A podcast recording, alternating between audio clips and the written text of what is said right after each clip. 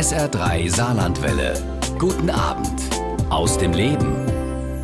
Der Losheimer Stausee, der Bostalsee oder der Glashütter Weiher. Im Saarland gibt es zahlreiche Seen und Weiher. Der Journalist, Natur- und Reisefotograf Thomas Reinhardt hat die schönsten Seen und Weiher im Saarland erkundet. Fast ein Jahr war er mit seiner Kamera an den unzähligen Gewässern im Land unterwegs. Entstanden ja ist aus seinen Entdeckungstouren das Buch Seen und Weiher im Saarland. Darin neben vielen wirklich tollen Fotos auch jede Menge Ausflugtipps und spannende Geschichten. Und heute verrät er uns einige seiner Tipps und nimmt uns ja mit auf eine Entdeckungstour zu den schönsten Seen und Weihern im Saarland. Schönen guten Abend, Herr Reinhard. Schön, dass Sie mein Gast sind.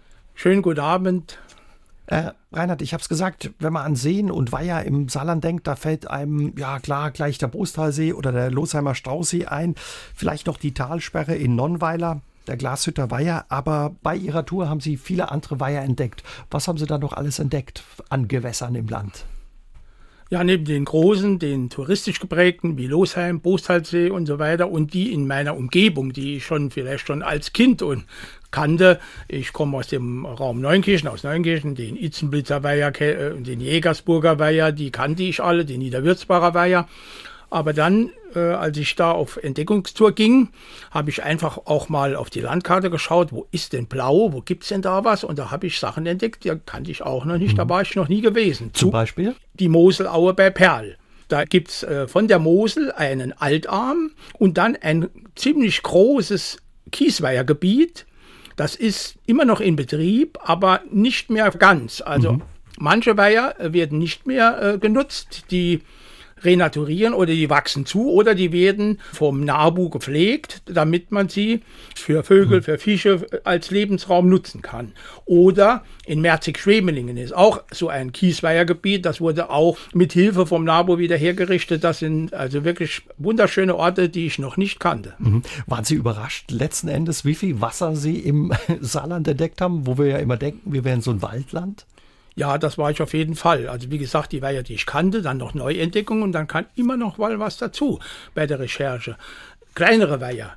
In Ien das ist ein Gemeindeteil von Wallerfangen, ganz nah an der Grenze. Der Iner Weiher ist, ist ein Fischweiher, so wie viele Weiher, aber ist sehr schön angelegt. Der Iner Bach fließt noch dran vorbei. Man kann wandern und solche Entdeckungen habe ich viele mhm. gemacht. Den kannte ich auch nicht. Also schon wieder was gelernt von Ihnen.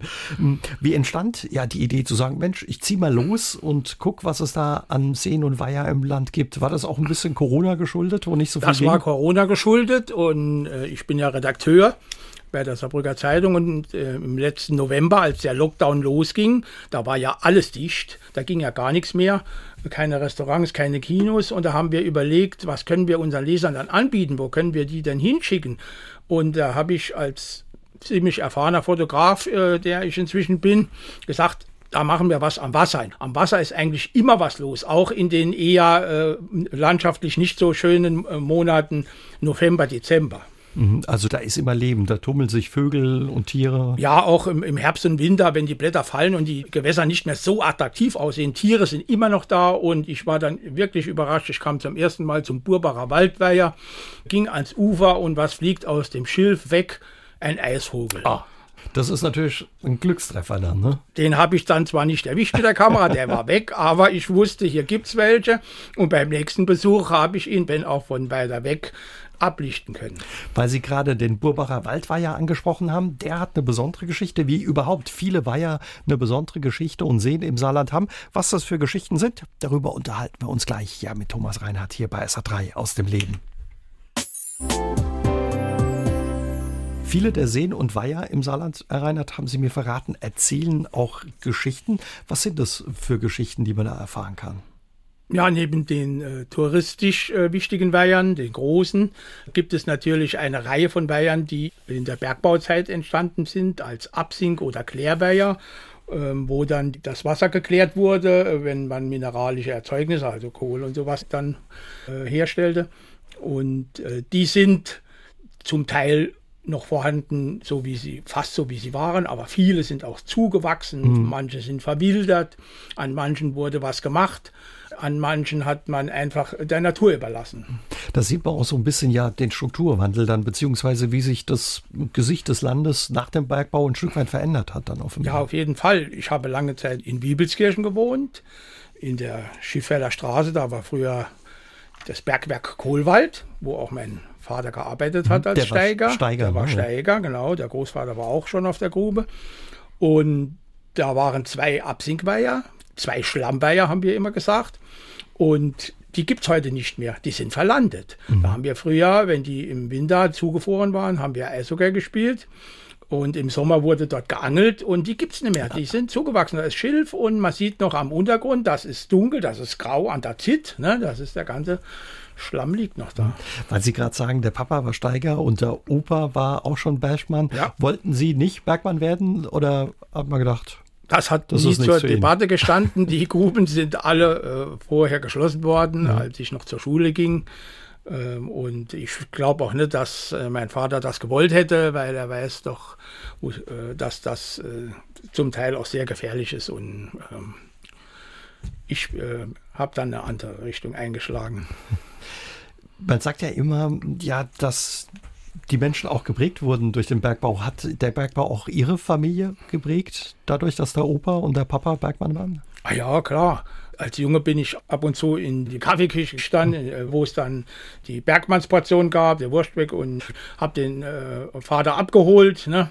Und dann sind wir nach Hause. Wir hatten einen großen Garten, wie, wie alle Häuser da oben. Und wie gesagt, die Weiher waren in der Nähe und hm. äh, das prägt einen natürlich. Hm.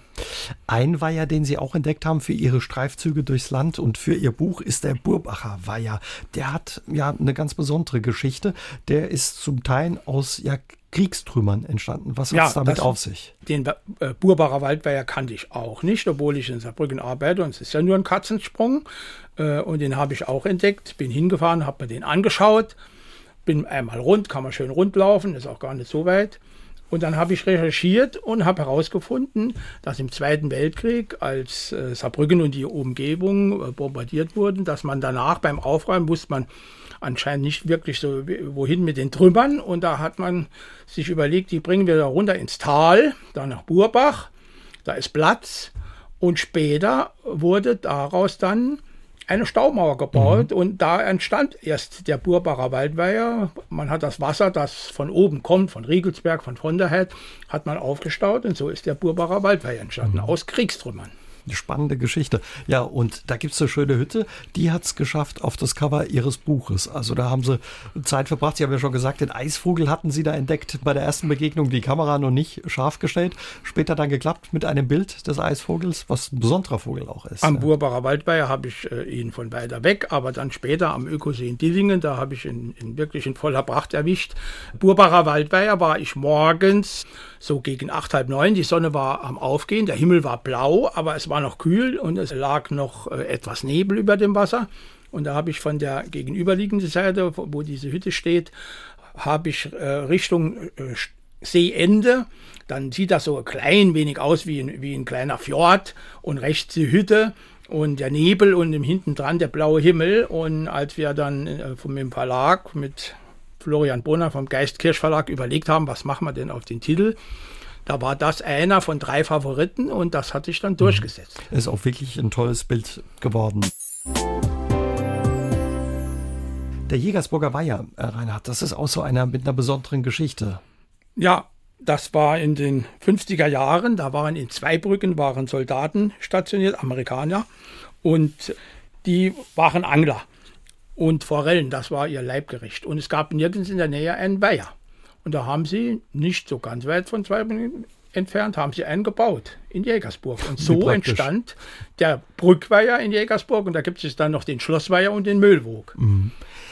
Patricia aus Sillingen hat ins Studio gemeldet und fragt, wie ist es denn? Klar, am Bostersee, am Losheimer Stausee kann man schwimmen. Wie sieht es im Rest des Landes an den Weihern und Seen aus? Kann man da im Sommer, wenn es ein schöner Sommer ist, schwimmen gehen? nur an einer Handvoll. Das ist, wie gesagt, Bostalsee, Losheim.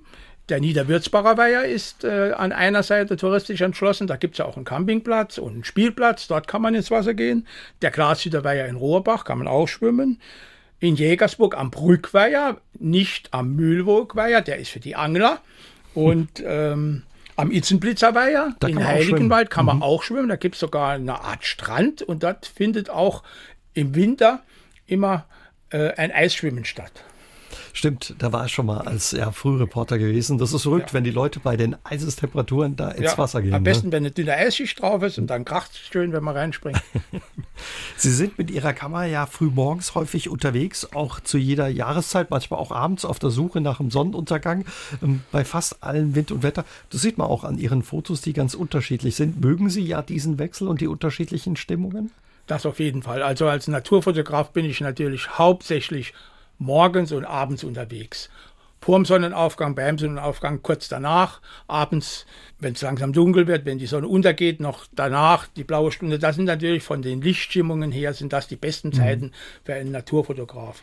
Heute war es auch ein schöner Abend im Saarland gewesen, toller Sonnenuntergang. Auf der anderen Seite konnte man schon den Vollmond sehen, der über dem Land stand. Da juckt es wahrscheinlich den Fotografen Ja, genau. Als ich hierher gefahren bin von Neunkirchen aus, sah ich den roten Himmel über Saarbrücken auf der anderen Seite ging der Vollmond auf, in den äh, Wiesen äh, war, äh, zog schon ein bisschen Nebel auf. Also das ist natürlich, jetzt kommt der Herbst und da sind wir Naturfotografen natürlich mhm. dann gerne unterwegs.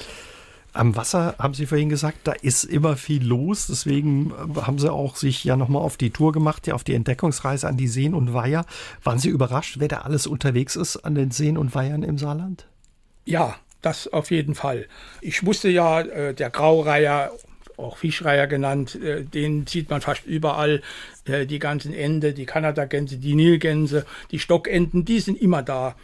Aber äh, gerade am Ökosee in Dillingen, der hat sich besonders herauskristallisiert. Dort, wie gesagt, das ist auch bei Fotografen bekannt, dort ist regelmäßig der Eisvogel und da weiß man schon mal, wo der sich hinsetzt, auf einen äh, abgestorbenen Baumstumpf oder ins Schilf. Aber da gibt es auch muntere Gesellen, die man wirklich nicht alle äh, Tage zu Gesicht bekommt. Ich hatte das Glück, den Stelzenläufer dort fotografieren zu können. Das ist ein äh, Wasservogel mit ganz dünnen roten äh, Beinen. Dann den Schilfrohrsänger, der im Schilf sitzt und schimpft. Ein kleiner brauner Vogel. Den Bruchwasserläufer und äh, solche Sachen in Merzig den Purpurreiher, der ist mhm. bei uns sehr selten, äh, der ist eher so im Raum Karlsruhe am Rhein ab und zu zu sehen. Also da gibt es schon einiges. Sind Sie da so ein Profi, dass Sie die Vögel gleich erkennen und all die Reiher oder mussten Sie daheim dann nochmal gucken, wen habe ich denn da jetzt quasi mit der Kamera eingefangen? Also die gängigen, die kenne ich, aber den Bruchwasserläufer äh, und solche Gesellen, wie gesagt, hatte ich auch zum ersten Mal gesehen. Da musste ich auch zuerst mal gucken, was ist das eigentlich für einer. Haben Sie ja nach den Streifzügen durchs Land ja so ein Lieblingsweiher, ein See, wo Sie sagen, den äh, wir uns, sollten wir uns unbedingt mal angucken? Das kann ich nicht sagen. Nee, also äh, viele haben ihren Reiz. Es kommt ganz darauf an, was man auch will. Ob man eine kleinere Tour macht, eine größere Tour, ob man lieber den verwilderten, romantischen äh, äh oder den offenen äh, möchte. Also das ist schwierig. Also für Tiere zu fotografieren, klar, der Ökosee, auch das Biotop in Beden ist ganz spannend, wo die Störche sind. Äh, oh, da kann Störche man auch toll, eine, ja. eine schöne Geschichte erzählen. Was ist Ihnen da für eine Geschichte begegnet, ja? Ja, dass die Störche in Beden sind, das wussten wir schon lange. Die sieht man dort, wenn man mit dem Fahrrad unterwegs ist, im Bliesgau, an dem Weiher in Beden. Aber dass die schon so lange dort sind, das wusste ich auch nicht. 1997 hat dort jemand einen Weißstorch beobachtet, der vorher so rund 30 Jahre nicht mehr dort nachgewiesen mhm. war. Und ein Jahr später kam noch äh, ein Weibchen hinzu. Und da hat sich dann ein Verein gegründet und hat dieses Biotop errichtet und den Störchen dann eine Heimat also geschaffen. Wieder einen Lebensraum geschaffen. Und die haben das angenommen und sind jetzt seit dieser Zeit dort und es werden immer mehr oder es sind jetzt wirklich mehrere äh, Pärchen immer, die brüten und auch Junge großziehen. Dank dieses Vereins. Und Wasserbüffel gibt es auch, da kann man die tollen Fotos auch in Ihrem Buch sehen. Ne? Ja, dort fühlen sich ziemlich äh, viele äh, Tiere wohl. Dort wurden so Flutwulten und Nassbrachen wurden dort errichtet und dann gibt es Weidegebüsch und, und Wiesen und für die Beweidung und um das alles dann auch äh, instand zu halten, sind dort Wasserbüffel und Heckrinder und auch Konigponys angesiedelt worden. Und die fühlen sich auch dort sehr wohl. Mhm. Also da gibt es einiges zu entdecken. Ja, und noch mehr über seine Entdeckung erzählt Thomas Reinhardt in seinem wirklich schönen Buch Seen und Weiher im Saarland. Ausflugstipps und Impressionen zum Lebensraum Wasser. Sind viel und gerne in der Natur unterwegs. Waren Sie das schon immer? Ja, das war ich schon immer. Als Bergarbeitersohn in der Schiffelder Straße, großer Garten hinten dran, die Wiesen.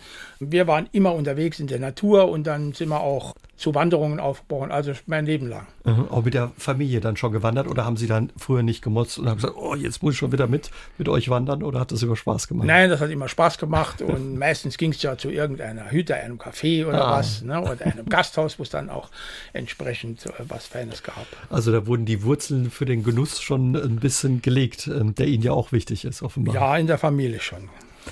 Sie haben ja dann später auch äh, Bücher über das Wandern und das Genießen im Saarland geschrieben. Eins zum Beispiel ist eben, heißt auch so Wandern und Genießen im Saarland. Dass das Saarland ein schönes Wanderland ist, ist längst kein Geheimnis mehr. Das wissen mittlerweile auch viele von außerhalb. Wo sind Sie gerne immer wieder unterwegs? Haben Sie so einen Tipp für uns, wo Sie sagen, Mensch, das ist ein schöner Wanderweg, eine schöne Ecke, da sollten Sie mal gucken. Ja, da gibt es natürlich wirklich sehr viele und da muss man entscheiden, wie groß äh, oder und auch schwer soll die Wanderung sein. Ich wohne im, im Neunkircher Stadtteil Hangard und bei uns in, im kleinen Hangard gibt es drei Premium-Wanderwege. Also äh, alle drei führen hier vorbei. Einer startet sogar hier.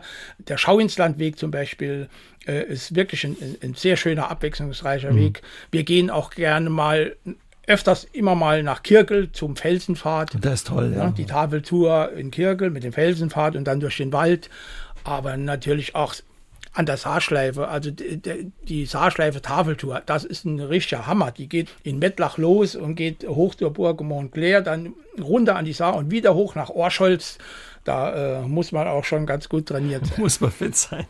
Also mittlerweile hat man im Saarland so ein bisschen die Qual der Wahl. Ne? So viele Wanderwege gibt es. Ja, auf jeden Fall. Also ich glaube, es sind über 60 Premium-Wanderwege alleine. Und das sind alles Rundtouren, sind alle gut ausgeschildert. Und bei den meisten gibt es dann auch wirklich ein Ziel, wo man dann auch was genießen kann. Und auch jetzt wieder in Ihrem neuen Buch äh, gibt es neben ja, Tipps, was für Routen man auch entdecken kann und auch Sehenswürdigkeiten, gibt es eben auch immer wieder Tipps zum Einkehren für Restaurants Restaurants, von der Fischerhütte bis zum Sternerestaurant.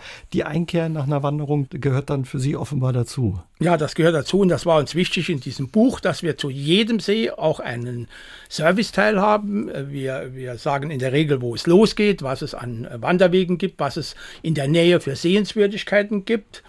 Äh, beim Burbacher Waldweiher, da ist es ja nur ein Katzensprung zum Weltkulturerbe, das kann man besichtigen. In St. Ingbert äh, die alte Schmelz und da, so haben wir auch solche Ziele, Industrie, Kultur und andere Sachen haben wir dann auch mit im Buch. Und zu jedem See gibt es zwei oder drei Gastronomietipps. Mhm. Sie haben gesagt, bei Ihnen zu Hause in der Familie gehörte gutes Essen immer schon dazu. Wie müssen wir uns das vorstellen? Also wenn Sie unterwegs waren, wurde dann auch mal schick und fein eingekehrt oder wie war das? Das eher nicht. Da waren meine Eltern doch eher die Sparsamen. Das war dann eher rustikal, wie es früher üblich war, auf Hütten, ein Wurstsalat, sowas, ne?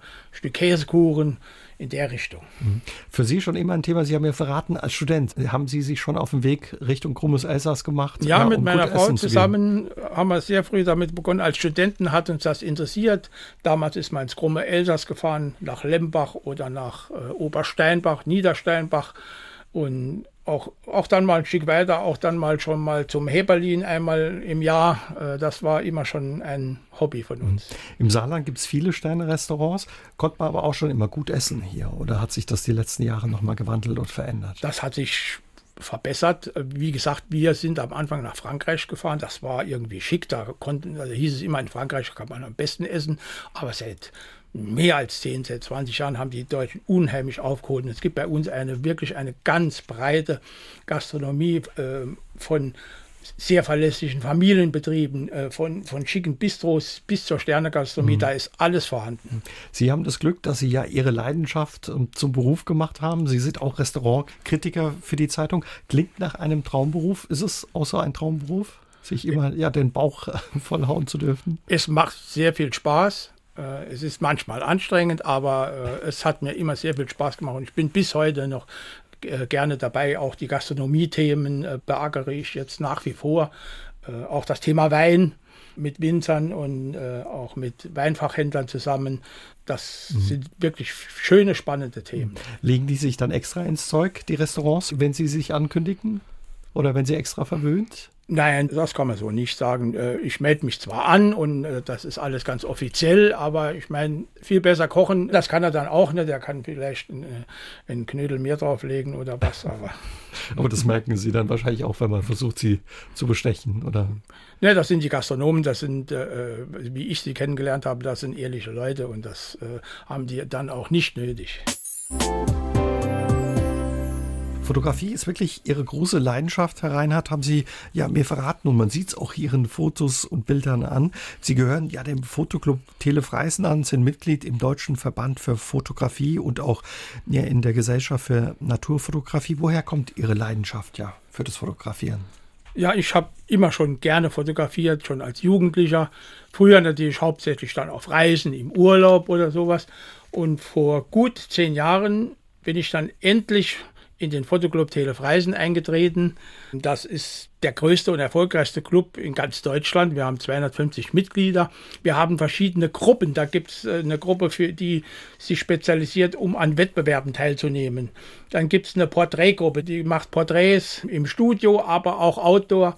Wir haben eine Natur- und Makrogruppe und wir haben eine AV-Gruppe. AV steht für Audiovision. Wir machen also professionelle, artenfüllende AV-Fotoschauen. Mhm. Das äh, ist ein Zusammenspiel von Bildern, die wir mit einem besonderen Programm so etwas animieren. Da kann man hineinzoomen, herauszoomen oder auch eine Panoramafahrt machen. Dann Musik dazu. Töne, Geräusche geht natürlich und wir kommentieren die dann live auf der Bühne. Weil Sie gesagt haben, da gibt es auch eine richtige ähm, ja, Abteilung oder Gruppe, die sich um Preise bemüht. Sie haben ja auch schon einige Preise eingefahren, Sie persönlich, aber eben auch der Fotoclub Telefreisen. Ne? Ja, wir sind äh, wirklich in den letzten zehn Jahren sehr erfolgreich. Wir haben jetzt fünfmal den deutschen Fotoclub Meister gemacht. Also bester Fotoclub in Deutschland. Wow. In diesem Toll. Jahr, im letzten Jahr und schon äh, 2012, 15 und 18. Wir nehmen regelmäßig an den großen Wettbewerben teil. Wir machen auch Ausstellungen und wie gesagt, unsere AV-Gruppe und die AV schon, das ist auch ein großes Aushängeschild für mhm. uns. Da bespielen wir große Hallen oder ich gehe in große Kinos, wo wir dann äh, diese Shows zeigen vor 80, 100 oder mehr Leuten. Ne? Mhm. Können Sie sich eigentlich noch an Ihre erste Kamera erinnern? Wissen Sie noch, was das für ein Modell war und wann Sie die bekommen haben? Zuerst hat mir mein Vater seine Vogtländer gegeben, dass ich da mal etwas probiere. Und ich habe dann angefangen, habe ich mit Minolta und bin dann später umgestiegen auf Olympus. Und Olympus bin ich treu geblieben, auch dann, als es ins digitale Zeitalter ging. Und dann als Olympus als einer der ersten umgestellt hat auf spiegellose Kameras, die sehr hochwertig sind, aber nicht gerade so schwer äh, wie die Spiegelreflexkameras. Und da kann man heutzutage, kann man mit den entsprechenden Objektiven also fast alles machen, was man möchte. Also Kameras sind so etwas und auch das Zubehör, wo sie schlecht vorbeigehen können. Das ist richtig. Wobei mittlerweile kann man ja auch wunderbar mit dem Handy fotografieren. Machen Sie das auch oder sagt der Profi, no, das kommt mir nicht ins Haus? Nein, inzwischen schon. Äh, äh, die Handys haben unheimlich aufgeholt, äh, sind so brillant geworden, dass manchmal man einen riesen Aufwand treiben würde mit Stativ, mit Filtern, mit mehreren Aufnahmen manchmal um das gleiche Ergebnis zielen, was das Handy heute schon kann. Das ist wirklich faszinierend und selbst in meinem Buch sind, ich gebe das gerne zu, sind einige Handyaufnahmen drin. Mhm. Also sieht man, was ja die kleinen Handys dann mittlerweile können. Naturfotografie, ja, da braucht, das braucht viel Vorbereitung. Haben Sie mir verraten, was heißt das? Naturfotografie kann man äh, natürlich planen, indem man sich kundig macht. Es gibt da spezielle Apps. Bei Wetterdiensten kann man sich informieren. Ähm, Kachelmann Wetter bietet ähm, zum Beispiel unheimliche äh, Vorschauen, Temperatur, Taupunkt, Wind. Also Sie gucken schon Sonnenschein. Wir gucken dann, wenn, wenn, wir irgendwo hinfahren, wenn wir, wenn wir speziell wissen, wir wollen dorthin gehen, gucken wir, wo liegt das, wie liegt das, wann geht die Sonne auf, wann geht der Mond unter, was gibt es da zu beachten. Und der Rest ist aber dann halt oft Geduld, Zeit und Kommissar Zufall. Mhm.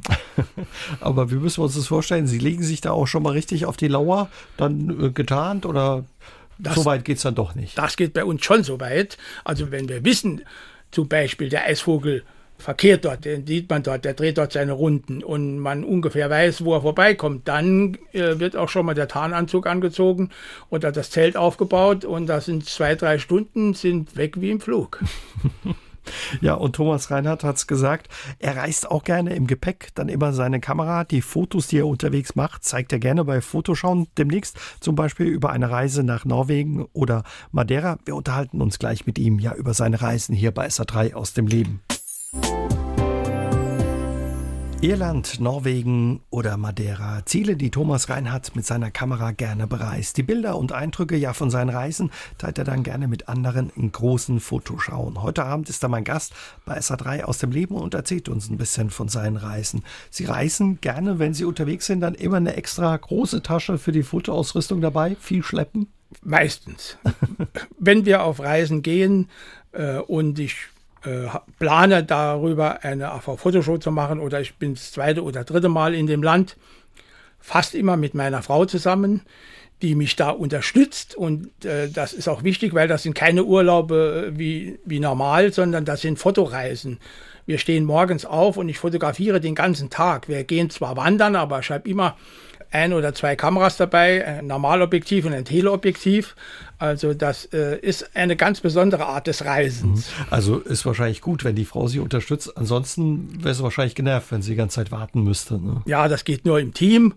Äh, genauso unser Sohn äh, Lukas, der macht die ganze Technik bei uns. Der hat mir eine wirklich schöne Homepage angelegt kümmert sich um diese Sachen. Für das Buch hat er Drohnenfotos erstellt. Es geht nur im Team, ein kleines, aber feines Team. Wo sind Sie dann gerne unterwegs? Gibt es so Länder, wo Sie sagen, oh, die sind toll zum Fotografieren? Oder? Also wir waren e-, einmal in Irland, um äh, Irland mal zu sehen. Und dann hatten wir uns, uns entschlossen, mal an die Westküste zu fahren. Hatten uns bewusst, wir hatten nur eine Woche Zeit. Flug nach Dublin, Fahrt mit dem Mietwagen an die Westküste und dann eine Woche. Und da haben wir uns den unteren Teil angeschaut und waren so begeistert von dieser Insel, dass wir danach noch zweimal an die Westküste gefahren sind, an den mittleren Teil und an den oberen Teil. Und dann hatte ich auch wirklich so viel Material zusammen, dass ich die AV-Show Irlands Wilder Westen machen konnte, also rein über die Westküste. Mhm. Also dann ziehen Sie wirklich los, gucken gar nicht so irgendwelche touristischen Ziele an, sondern wirklich mit der Kamera, um das perfekte Motiv einzufangen, das perfekte Bild. Ja, auch da ist gute Vorbereitung ist nötig. Ich schließe mich dann auch kurz mit dem Tourismusverband in Irland und sowas. Ich organisiere auch mal äh, eine Führung, dann nur für uns beide, dass uns dann mal jemand auch äh, Stellen zeigt, wo man äh, nicht äh, kennt, wo in keinem Reiseführer stehen. Das ist dann schon äh, gut geplant, auch mit den Unterkünften, dass man dann, wenn es nur eine Woche ist, dass man die auch äh, entsprechend gut ausnutzen kann. Mhm. Ihre Bilder, ich habe es gesagt, zeigen Sie dann eben gerne auch in Fotoschauen. Demnächst gibt es wieder eine Fotoschau von Ihnen ja über Ihre Reisen nach Norwegen und Madeira zu sehen. Zwei sehr unterschiedliche Reiseziele. Ja, Norwegen, da war ich insgesamt siebenmal, zum Teil auch auf Pressereisen, auch mit meiner Frau zusammen.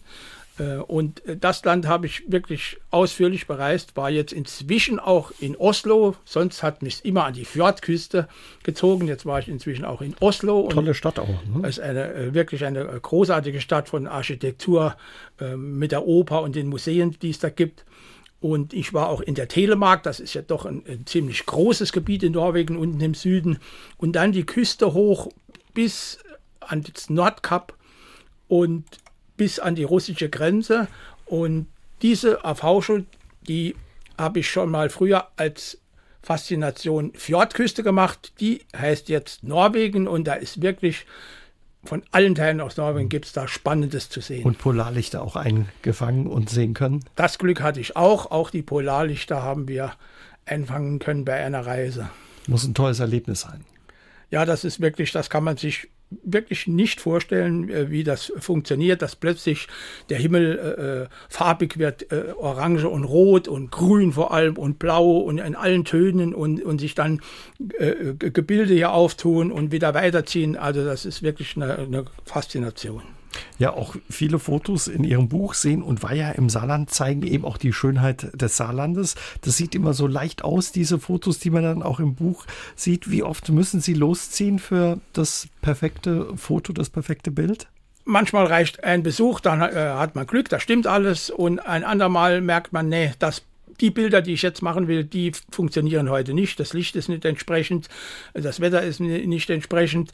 Ähm, da muss man nochmal hin. Ich habe ja versucht, in meinem Buch Frühling, Sommer, Herbst und Winter einzufangen. Ich war an allen Seen und Weihern mindestens drei, manchmal vier und fünf Mal. Dann bin ich nochmal extra losgezogen mit äh, unserem Sohn Lukas, der hat Drohnenfotos beigesteuert, die dem Buch einen äh, ganz besonderen Reiz verleihen.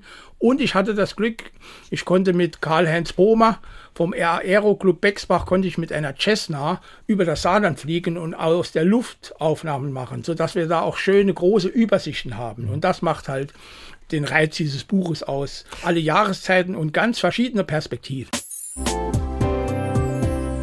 Anfang November, ja, weht ein Hauch von Berlinale durch Neunkirchen. Dann findet wieder der Günter Rohrbach Filmpreis statt. Mit dabei ist dann mein heutiger Gast bei SA3 aus dem Leben, der Journalist Thomas Reinhardt. Ein Termin, auf den Sie sich wirklich besonders freuen. Sie sitzen seit vielen Jahren in der Jury. Nehmen Sie uns mal mit. Wie müssen wir uns das vorstellen? Wie läuft ja so eine Jury-Sitzung ab? Wie geht's dazu? Ja, ich bin von Anfang an dabei beim Günter Rohrbach Preis. Es gibt eine Vor- Auswahl. Die äh, Vorauswahljury sucht also unter allen Einsendungen dann die besten äh, acht oder neun oder zehn Filme aus. Und unter denen dürfen wir dann die Jury in diesem äh, Jahr unter Vorsitz von Ulrich Mattes, äh, dem Präsidenten der Deutschen Filmakademie und äh, herausragenden Schauspieler. Das Boot äh, hat er mitgespielt, die Neuverfilmung. In der Neuverfilmung, zuletzt, ne? das Boot, genau. Der Untergang, glaube ich, auch. Wenn das, ja, äh, ganz viele Filme. Ganz viele Filme mit äh, vielen Preisen. Und wir suchen dann die Preisträger aus. Wir bekommen alle äh, Sichtungsdings, können äh, sichten also die Filme alleine zu Hause. Und dann treffen wir uns zur Jurybesprechung und stimmen uns ab, wir gehen die Filme der Reihe nach durch. Äh, jeder sagt, was so seine Favoriten sind und gucken dann, was sich so herauskristallisiert, suchen dann die vier Finalistenfilme aus, die dann in Neunkirchen in der Woche auch gezeigt werden.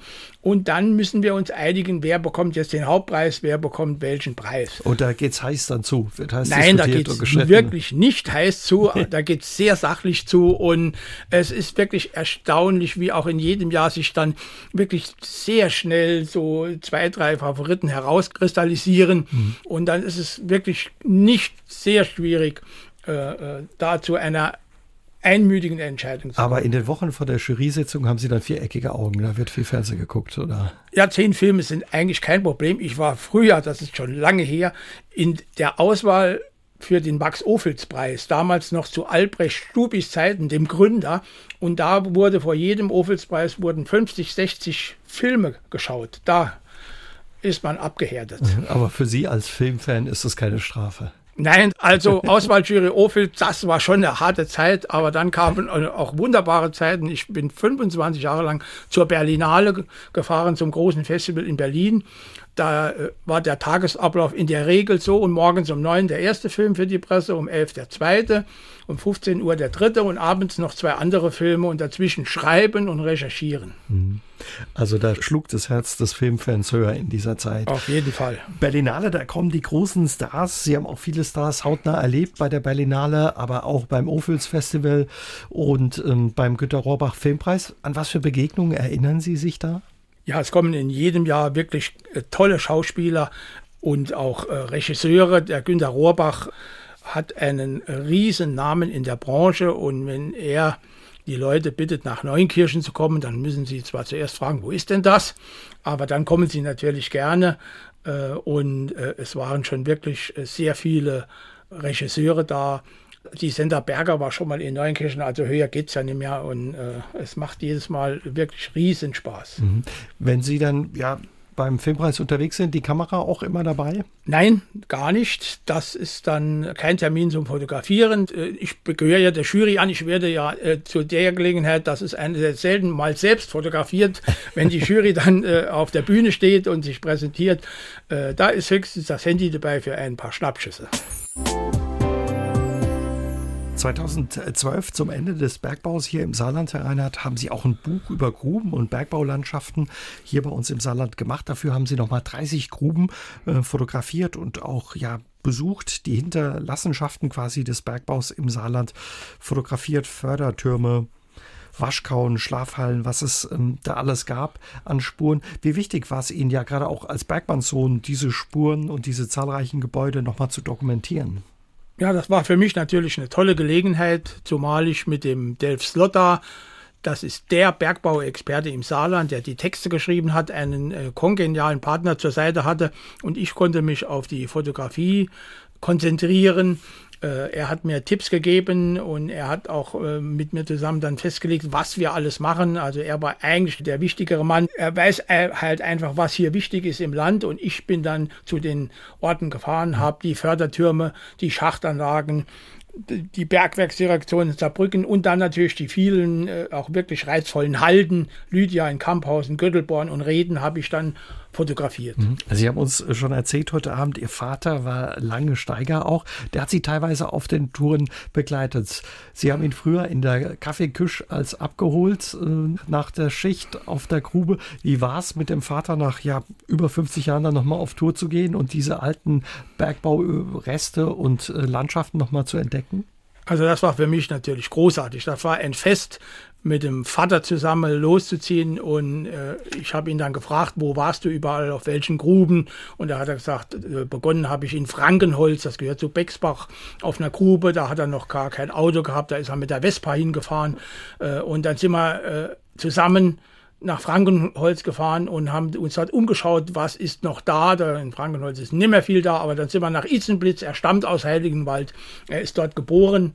Dann sind wir zum Itzenblitzer Weiher, wo die zwei blauen Fördergerüste stehen und die stehen ja noch. Und äh, das war natürlich für ihn und für mich ganz großartig. Mhm. Also für Sie beide so eine gemeinsame Reise ja durch die Bergbaugeschichte. Sie haben das Buch dann auch Ihrem Vater gewidmet. Ja, das war für mich eine Selbstverständlichkeit das kam sowas von Herzen und es war wirklich äh, eine, eine ganz tolle Zeit. Mhm. Ja, das Fotografieren, das merkt man, ist ihre große Leidenschaft. Demnächst kann man sie auch wieder sehen mit Fotoschauen. Am 5. November gibt es die Fotoschau zu Norwegen. Da haben sie uns schon ein bisschen was verraten. Und zwei Tage später dann kann man ihre Bilder sehen aus Madeira, ein Land oder eine, ja, eine Insel, wo sie auch gerne hinreisen. Immer ja, genau. Also am 5. November ist es Norwegen in der Kamera 2 im Kino. Und zwei Tage später, das war vom Termin her nicht anders zu machen, durch Corona hatte ich so vieles verschoben, am 7. November zur Sonntagsmatinee und zur Weltpremiere, so kann man sagen, sind wir im Thalia Kino Bus, einem wunderschönen Kino mit einem Ort, Prem ja. Premierensaal. Und dort zeigen wir Madeira. Ich war mit meiner Frau insgesamt dreimal auf dieser Insel und sie hat uns äh, sowas von fasziniert. Und da zeigen wir äh, wirklich sehr spannende Bilder und eine schöne Geschichte, wie die Insel als Vulkan entstanden ist vor 18 Millionen Jahren und bis heute vom Vulkanismus geprägt und gezeichnet ist. Mhm. Was macht die Insel so schön für Sie, Madeira? Die Insel ist dreimal kleiner wie das Saarland aber sie ist Ui, bis zu 1800 Meter hoch. Sie hat ein Zentralgebirge, Hochgebirgscharakter, sie hat steil abfallende Küsten, sie hat tief eingeschnittene Täler. Dort gibt es den größten Lorbeerwald der Welt. Es ist noch 20 Prozent der Insel sind mit Lorbeerwald bewachsen. Die Hauptstadt ist eine Perle, ein Amphitheater am Hang. Da ist immer was los. Es gibt wunderbare kleine Fischerdörfer.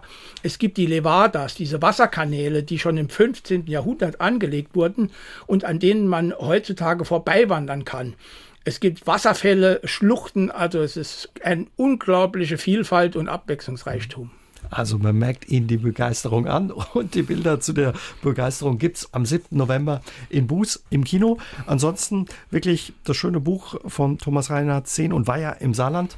Wer auf der Suche ist nach Ausflugstipps und ja, Eindrücken zum Lebensraum Wasser hier bei uns im Saarland, dem ist sei das Buch empfohlen. Vielen Dank für Ihren Besuch heute Abend. Das hat Spaß gemacht. Danke, dass Sie uns mitgenommen haben auf einen Streifzug. Durchs ja, Land. das war auch für mich ein Vergnügen. Wer Informationen sucht, auf unserer Homepage www.treinhardt.de finden Sie alles auch zu den AV-Shows.